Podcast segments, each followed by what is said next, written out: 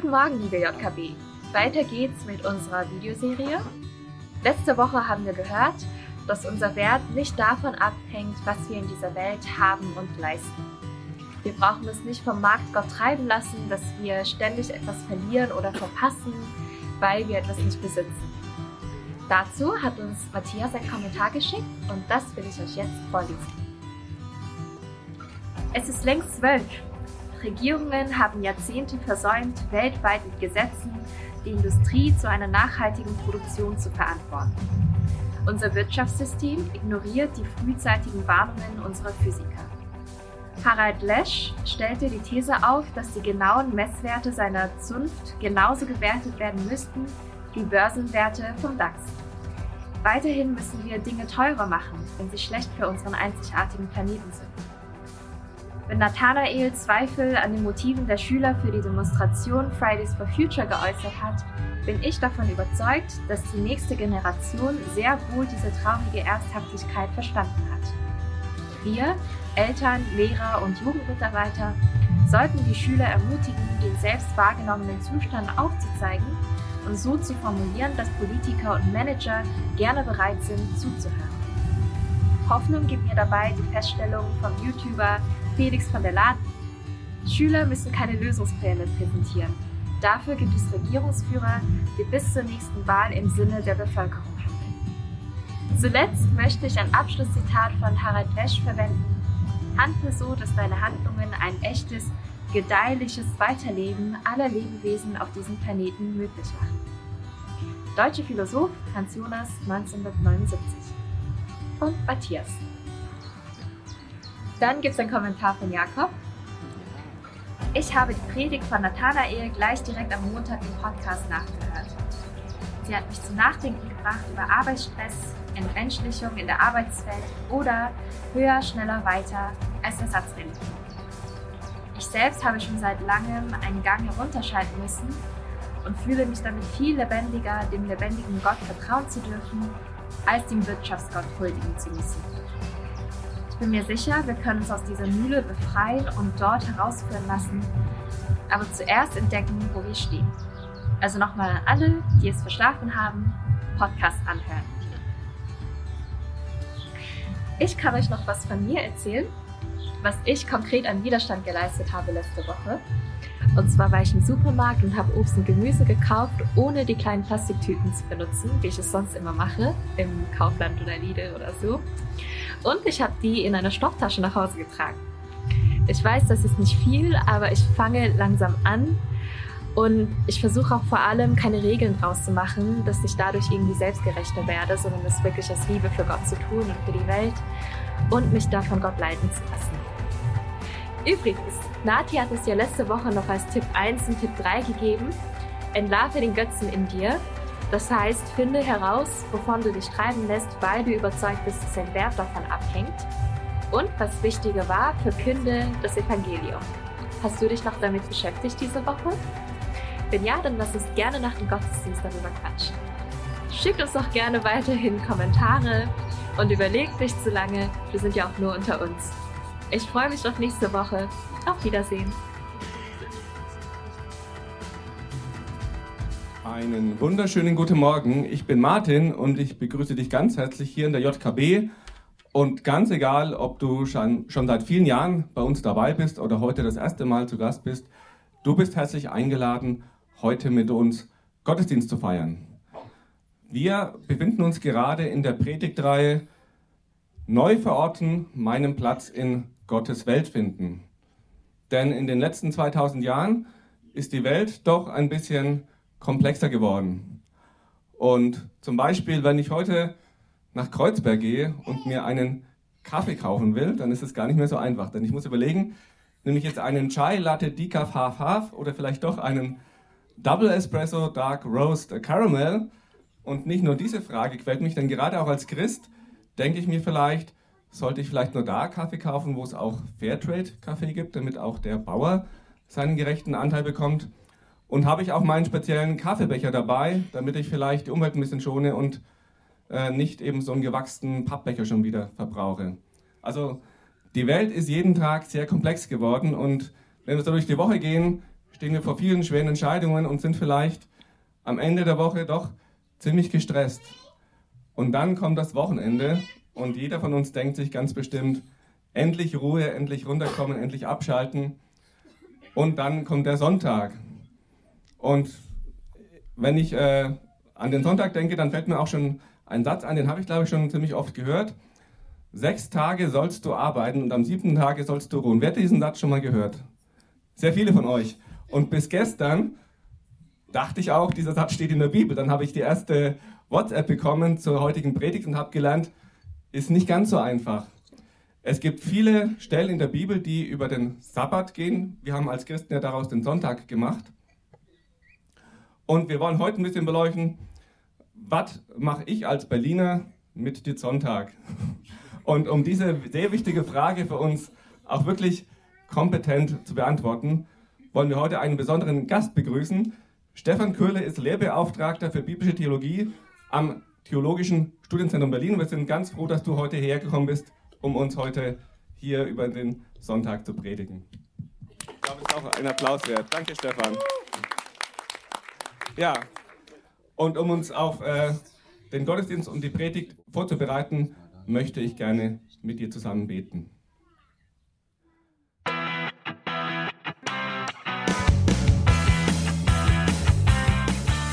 Hallo und herzlich willkommen zum JKB Podcast. Wir wünschen dir in den nächsten Minuten eine ermutigende Begegnung mit Gott.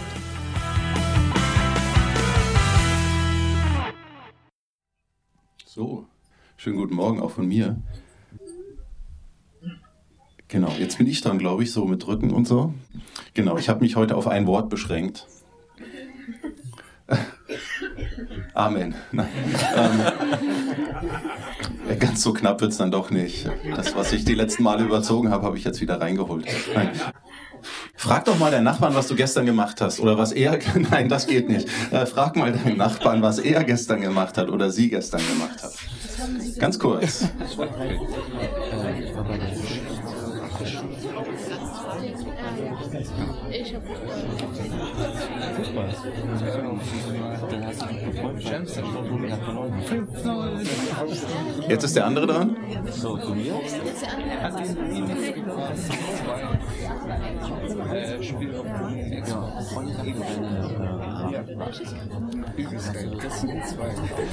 So, wie viele von euch haben damit angegeben, dass sie mal ausführlich geschlafen haben und auch sonst ausgiebig entspannt haben. Wer hat damit angegeben? Gestern habe ich fast nichts gemacht. Ich habe nichts gemacht, nein. Ähm, es ist gar nicht so einfach zuzugeben, wenn man tatsächlich mal einen Lauen macht, äh, wenn man mal entspannt hat. Unsere Gesellschaft erwartet nämlich komplett anderes. Wir sollen produktiv sein. Und da passt so ein lauer Tag nicht wirklich ins Konzept. Aber um diesen einen Tag soll es gehen, um den Sabbat.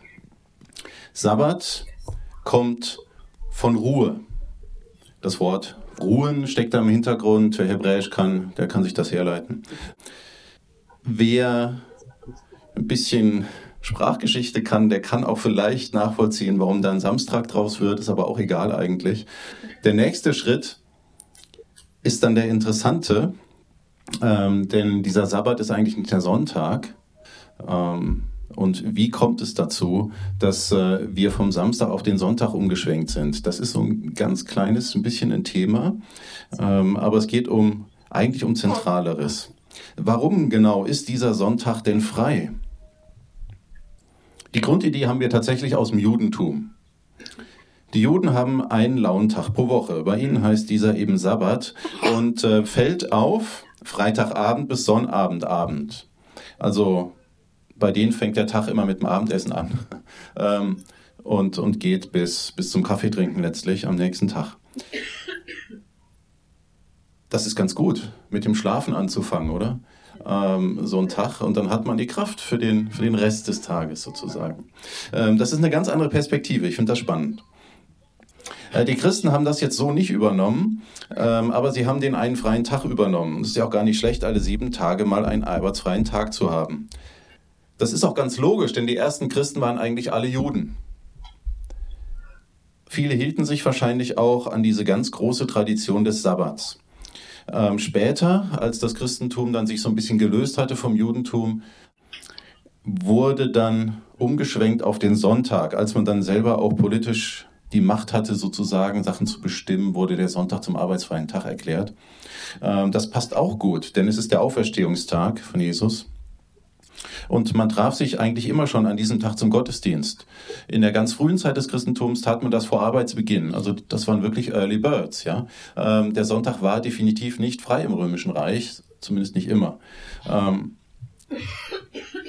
und danach ging man nach dem Gottesdienst zu seiner normalen Arbeit. Das äh, haben wir heutzutage anders. Und das Ganze ähm, haben wir übernommen. Und ich habe mal so drüber nachgedacht, äh, woher das eigentlich kommt, dass wir, dass wir den Sonntag nicht nur als Christen feiern, sondern auch als, als zum Beispiel Gewerkschaft. ähm, dass das denen ganz wichtig ist. Die haben ja irgendwie wahrscheinlich keine religiösen Gründe. Ähm, man kann ökonomisch über den Sonntag nachdenken. Ähm, es geht ums Ruhen, und zwar um neue Kraft zu tanken. Chill mal, und zwar am besten, damit dein Arbeitgeber am Montag wieder die volle Power von dir hat. Ähm,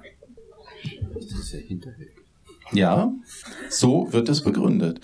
Ähm, so ein Sonntag ist sehr arbeitgeberfreundlich.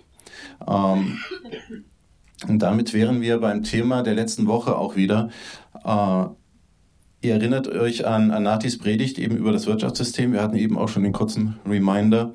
Ähm, wie wir uns gegenüber diesem System neu verorten sollen. Kann das also ein guter Grund sein, dass wir den Sonntag dafür nutzen, um wieder Kraft für die nächste Woche zu kriegen? Ja und nein. Der Soziologe Sigmund Baumann behauptet, dass unsere moderne Arbeitsethik auf zwei Grundannahmen basiert. Die erste wäre, ähm, um etwas für meinen Lebensunterhalt zu bekommen, muss ich etwas tun, was andere so wertvoll finden, dass sie mich dafür bezahlen wollen. Ich muss also immer erst geben und dann bekomme ich was. Logik 1. Logik 2 ist, es ist falsch, sowohl moralisch verwerflich als auch einfach nur dumm, mit dem zufrieden zu sein, was ich habe, obwohl ich mehr haben könnte. Ruhen ist nichts Ehrbares, es sei denn, ich ruhe, damit ich neue Kraft bekomme für meine Arbeit. Arbeiten ist gut, nicht zu arbeiten ist böse.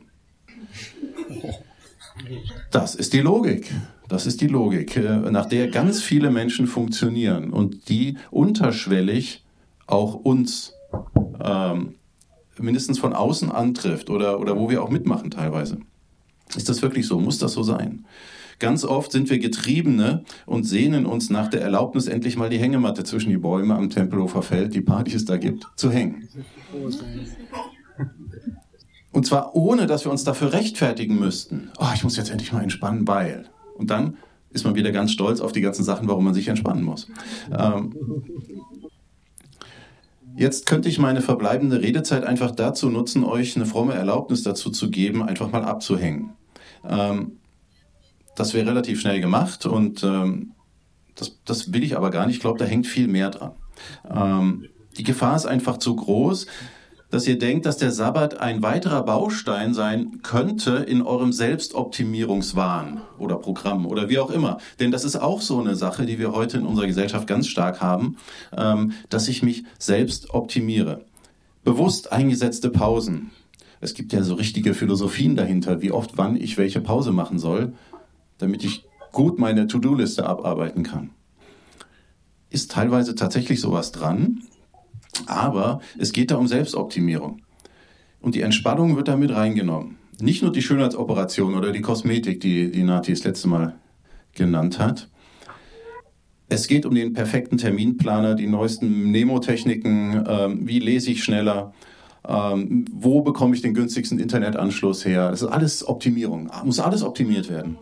Ähm, oder ähm, esse ich mal glutenfree, auch wenn ich gar keine Allergie habe. Oder, oder laktosefrei oder nur Quinoa oder weiß ich was. Ähm, alles im Rahmen der Selbstoptimierung.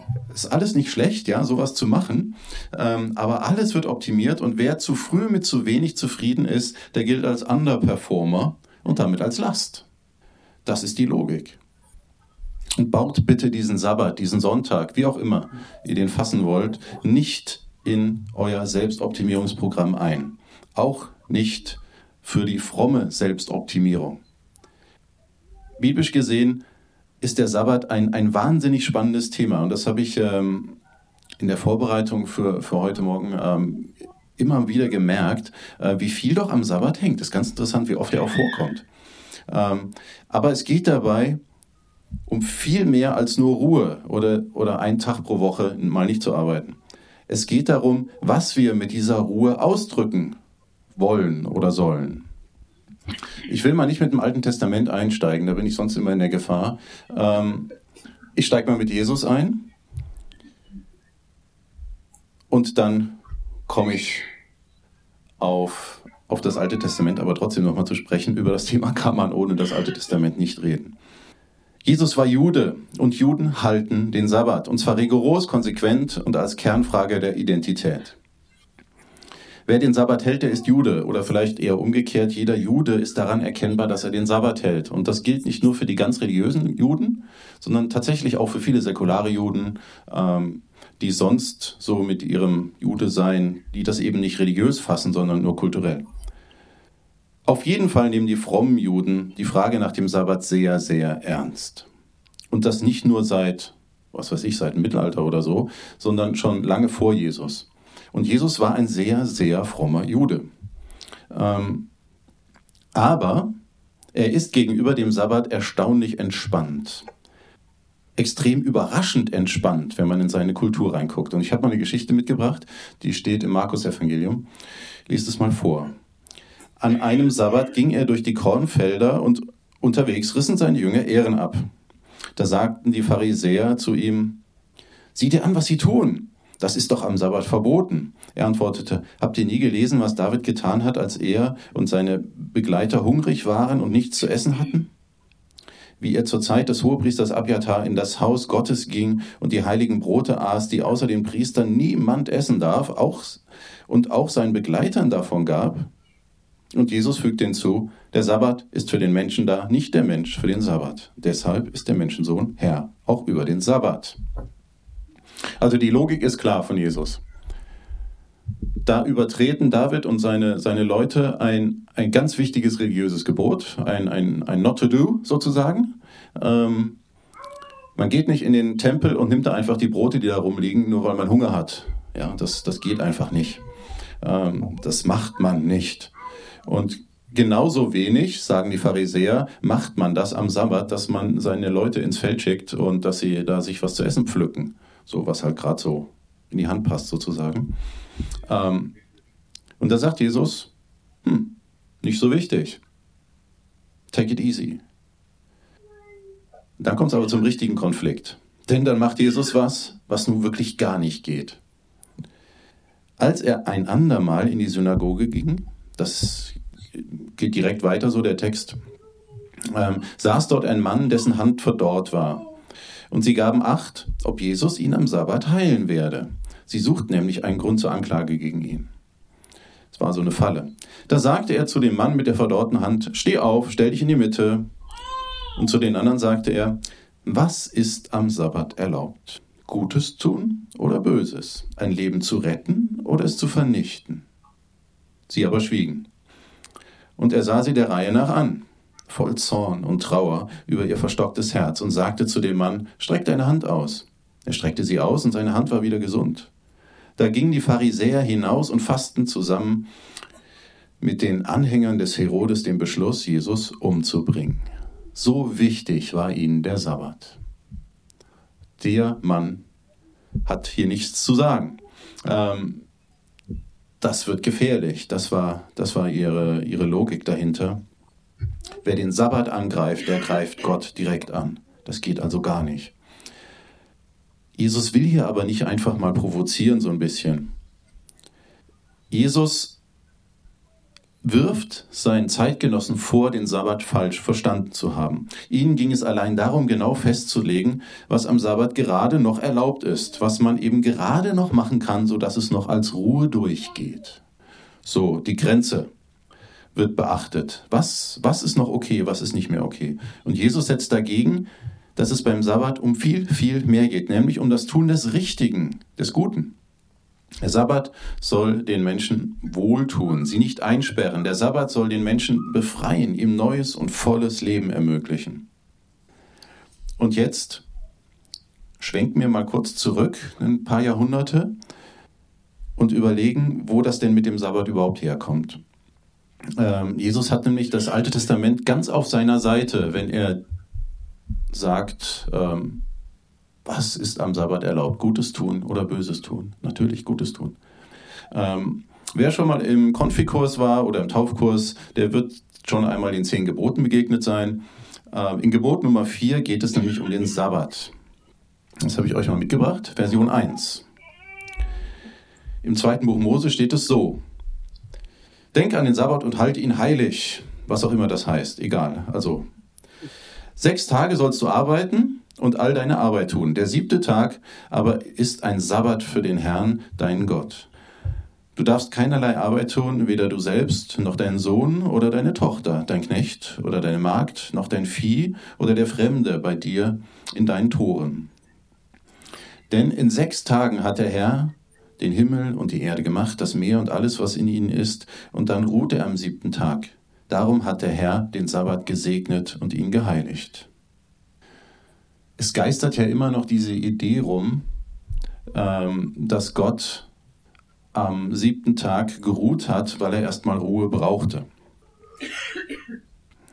Ähm, das wäre dann die Begründung dafür, dass wir auch sechs Tage arbeiten sollen, uns verausgaben sollen, dann erst einmal ruhig machen und erstmal wieder Luft holen. Ehrlich gesagt finde ich das ein sehr seltsames Gottesbild. Ähm, was ist denn das für ein Gott? Ja, selbst wenn er sechs Tage durcharbeitet, bitte, der muss sich doch nicht ausruhen. Ähm, das Ruhen Gottes am siebten Tag hat überhaupt nichts mit Erschöpfung zu tun. Da, da tragen wir unsere Gedanken und unsere, unsere eigenen Fähigkeiten in den Text rein. Es hat mit dem Unterschied von Chaos und Unordnung, äh, Chaos und Ordnung zu tun, also Unordnung und Ordnung. Mit dem Ende des sechsten Tages war die Welt nämlich perfekt geordnet. Und das wird gefeiert am siebten Tag. Die Ruhe. Ähm, das Wort, was da steht, das in den semitischen Sprachen gibt es das, gibt's das immer wieder. Das ist das, das Ruhen eines Königs, der sich auf seinen Thron setzt und in aller Gelassenheit sein, sein Reich, sein, sein Einflussbereich sozusagen ähm, gut geordnet dann regiert. Es ist so, als ob sich dieser König am Amtsantritt einen neuen Palast baut und dann am siebten Tag sich auf seinen Thron setzt um in Ruhe und in großer Gelassenheit zu regieren. Genau das meint der Sabbat, mit der hier ganz am Anfang der Schöpfung, auf den er hier angespielt wird. Die Welt ist nun genau so, wie Gott sie sich vorgestellt hat. Es ist alles perfekt geordnet, damit das Leben florieren kann. Und das wird jetzt ausgekostet. Dafür ist der siebte Tag. Aber warum sollen wir Menschen dann laut Gebot 4 am Sabbat ruhen?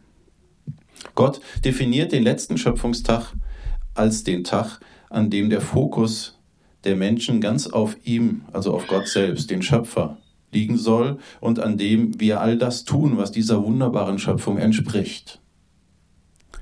Zum Beispiel, wir geben uns Freiraum für Kreativität, Freiraum dafür, das Leben zu feiern, Freiraum für Genießen und Begegnung. Kurz Freiraum für all das, was unser Menschsein regeneriert, sodass wir der ganz Mensch sein können dass wir nicht in dieser Mühle immer unmenschlicher werden. Ja, wir sind schwach. Das ist völlig okay, schwach zu sein. Ähm, wir haben aber einen Tag, der unser Menschsein regenerieren soll, dass wir wieder so werden, wie Gott sich das eigentlich gedacht hat. Dass wir das nur in Ansätzen machen können, ist auch völlig klar, aber zumindest versuchen. Und wenn wir Verantwortung für andere Menschen haben, zum Beispiel für unsere Söhne, Töchter, Knechte, Mägde, also Angestellten. Ähm, oder auch das Vieh oder auch die Leute, die einfach nur bei uns wohnen, die wir gar nicht so groß kennen. Äh, wenn wir Verantwortung für andere Menschen haben, dann sollten wir ihnen diesen Freiraum der Kreativität auch ermöglichen.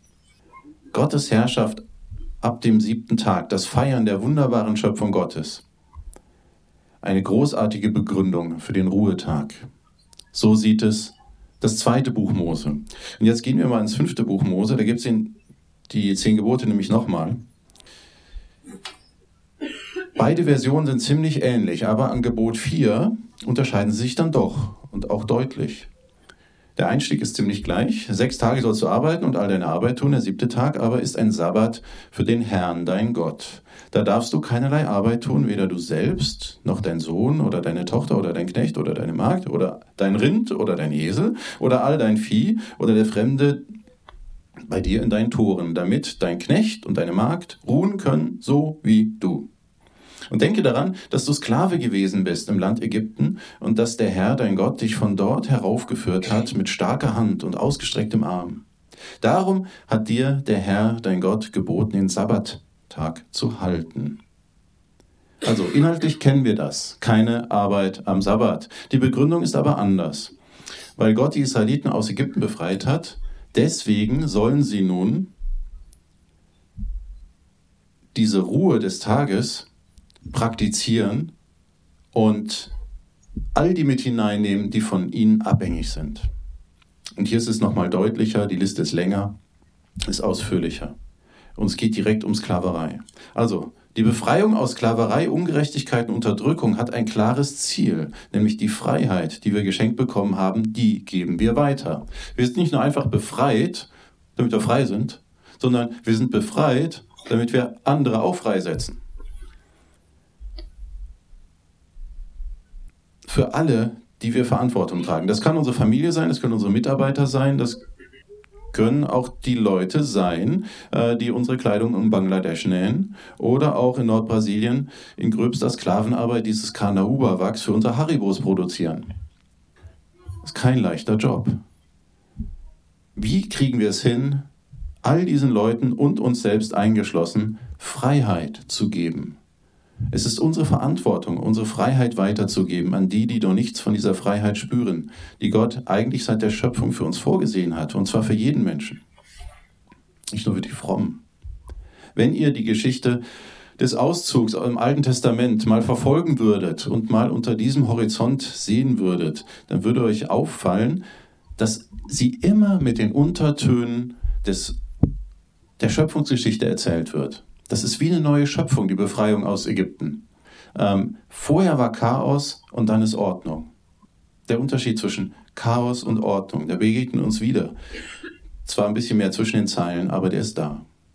Und ihr werdet es kaum glauben, aber der Sabbat gilt im Alten Testament nicht nur den Menschen und dem Vieh, sondern auch dem Land.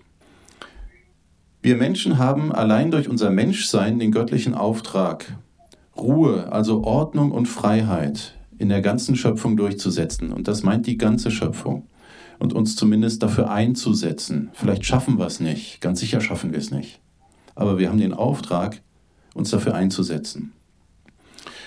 Mich würde jetzt brennend interessieren, ihr könnt jetzt einfach mal eine Minute nehmen ähm, und ganz kurz mental eine Notiz machen, wie wir unsere Freiheit an unsere Mitmenschen weitergeben können. Und das schickt ihr dann bitte an die SMS oder die E-Mail für das nächste Video. Das nächste Video wird ganz lang, freue ich mich drauf. Ähm, es reicht ja auch ein kurzer Tipp. Man muss ja nicht so viel schreiben. Ähm, wie, die Frage ist, wie können wir unsere Freiheit, die wir haben, an unsere Mitmenschen weitergeben? Dass auch sie kreativ sein, dass sie regenerieren können und so weiter. Die erste Idee ist die beste. Kurz markieren im Kopf und dann gleich beim nächsten Lied ähm, an, die, an die SMS ähm, oder E-Mail-Adresse schicken. Was wäre denn das Gegenmodell zu einem solchen Sabbat, wie wir den gerade besprochen haben, wie uns die zehn Gebote ihn uns vor die Nase legen? Naja, eigentlich wäre es ganz einfach. Ähm, wir würden einfach in einem Rutsch durcharbeiten. Freie Tage gäbe es vielleicht am 1. Mai, vielleicht auch zwei an Weihnachten und ja, reicht ja eigentlich auch, oder? Ähm, ganz klar, dass wir dann sehr schnell kollabieren würden. Aber um das zu verhindern, darum geht es beim Sabbat erst in zweiter Linie. Es geht nicht nur darum, Arbeit zu vermeiden, sondern das Richtige zu tun. Ich will es doch mal versuchen, ein wenig zusammenzufassen hier, auch grafisch. Ähm, Gebot Nummer vier von den zehn Geboten. Einmal war es die Schöpfung als Begründung. Gott gibt uns eine Welt, die gut funktioniert, die geordnet sein sollte, die wir aber ins Chaos stürzen als Menschen, ganz viel dran schuld, dass es nicht so läuft, wie es laufen sollte oder könnte. Ähm, und die Story von der Befreiung, wo es auch darum geht, dass Chaos, Ungerechtigkeit zurückgedrängt wird und Friede, Liebe, Gerechtigkeit herrscht. Wir sollen das Richtige tun. Das ist der Vorschlag auch von Jesus. In erster Linie geht es darum, unserer Überzeugung Ausdruck zu verleihen, dass ich nicht für alles verantwortlich bin. Ich bin von Gott abhängig, deswegen ruhig. Äh, ökonomisch absoluter Schwachsinn, einen Tag blau zu machen, die Maschine nicht laufen zu lassen. Das ist ökonomisch Selbstmord. Ähm, und die, die Juden sollten das tun. Die sollten sich für den einen Tag auf Gott verlassen. Es hängt nicht ab von mir nur. Ich bin von Gott abhängig. Deswegen muss ich auf Gott vertrauen, dass er für mich sorgen wird, selbst wenn ich einen Tag pro Woche nicht arbeite. Gott ist der Schöpfer und Erhalter, ich bin das Geschöpf und der, der ohne Gottes Erhaltung sofort zugrunde gehen würde, und daran erinnere ich mich am Sabbat. Ich will also nicht mehr Stress machen. Aber darüber hinaus ist der Sabbat im Alten Testament ein Hinweisschild auf die neue Schöpfung. Also wenn man das mal als so ein Verkehrsschild nutzen würde, der Sabbat ist ein Hinweisschild auf die neue Schöpfung. Ein Symbol für die Hoffnung, dass Gott Ordnung und Freiheit schenken wird. Das ist ein, ein Hinweisschild. Und das ist vor allen Dingen im Neuen Testament so. Und das ist auch der Grund dafür, warum Jesus so entspannt mit dem Sabbat umgeht, warum ihm das plötzlich nicht mehr so zentral ist, dass wir das Wort für Wort so halten. Von einem guten Juden würde man das so nicht erwarten, so wie Paulus so entspannt reagiert und äh, so wie Jesus so entspannt reagiert. Und Paulus macht eigentlich genau das Gleiche. Auch der ist total entspannt, was den, was den Feiertag angeht.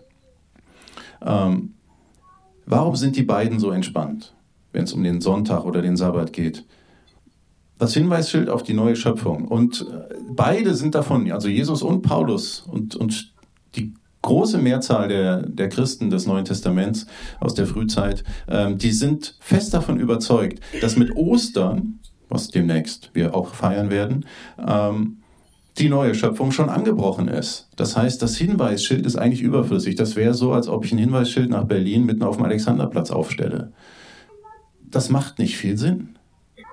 Deswegen können wir so entspannt auch mit dem Sonntag umgehen. Wir müssen da nicht irgendwie ein Gesetz draus machen und das total zentral irgendwie ist, dass wir den Sonntag heiligen. Nein, mit Ostern, mit der Auferstehung von Jesus die neue Schöpfung schon angebrochen. Aber sie ist noch nicht komplett durchgesetzt. Es gibt nämlich immer noch Chaos in der Welt, das weiß jeder. Nicht nur beim Brexit oder in Zentralafrika oder in Venezuela. Es gibt auch Chaos in meinem eigenen Leben. Ähm, auf jeden Fall. Aber, aber, wir Christen wissen um Befreiung, wir wissen um Heilung, Hoffnung, Schönheit, Liebe, Ordnung, Gerechtigkeit. Das sind alles Dinge, die wir nicht nur am Sabbat oder Sonntag tun könnten, sondern auch im Alltag, von Montag bis Samstag.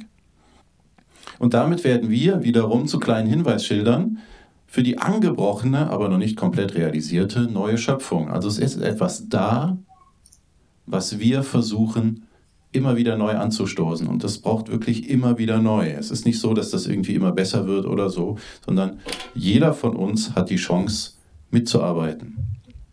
Zu zeigen, dass Gott regiert. Und ich habe jetzt einfach mal eine kurze Liste noch gemacht zum Abschluss. Versucht mal darüber nachzudenken. Wenn wir den Auferstehungstag heiligen, dann können wir das am ehesten damit tun, dass wir uns selbst weniger wichtig nehmen, dass wir uns bewusst machen, dass wir in unserem Leben nicht alles kontrollieren, dass es nicht unsere eigene Kraft ist, die uns erhält, dass wir uns für unsere Existenz Gott anvertrauen, dass wir für uns selbst Freiräume schaffen, die uns Leben geben, die uns Kreativität ermöglichen und dass wir für andere dieselben Freiräume ermöglichen. Und so können wir Zeichen setzen. Hoffentlich ein ganz positives Zeichen. Es geht nicht um ein verbissenes Nicht-Tun, um ein verbissenes Lassen von Dingen, sondern es geht um ein fröhliches Tun, und zwar von den richtigen Sachen. Seid ganz entspannt und macht die Situation auch für andere entspannter. Wir haben eine unglaublich relevante Message als Christen. Unglaublich. Das ganze System kann in seinen Grundfesten erschüttert werden, ähm, allein durch diesen einen Tag, wenn wir ihn richtig füllen. So kann dieser eine freie Tag, der Sabbat, ein wunderbarer neuer Ort werden zum Neuverorten, an dem wir mehr und mehr so werden können, wie sich Gott uns eigentlich gedacht hat. Amen.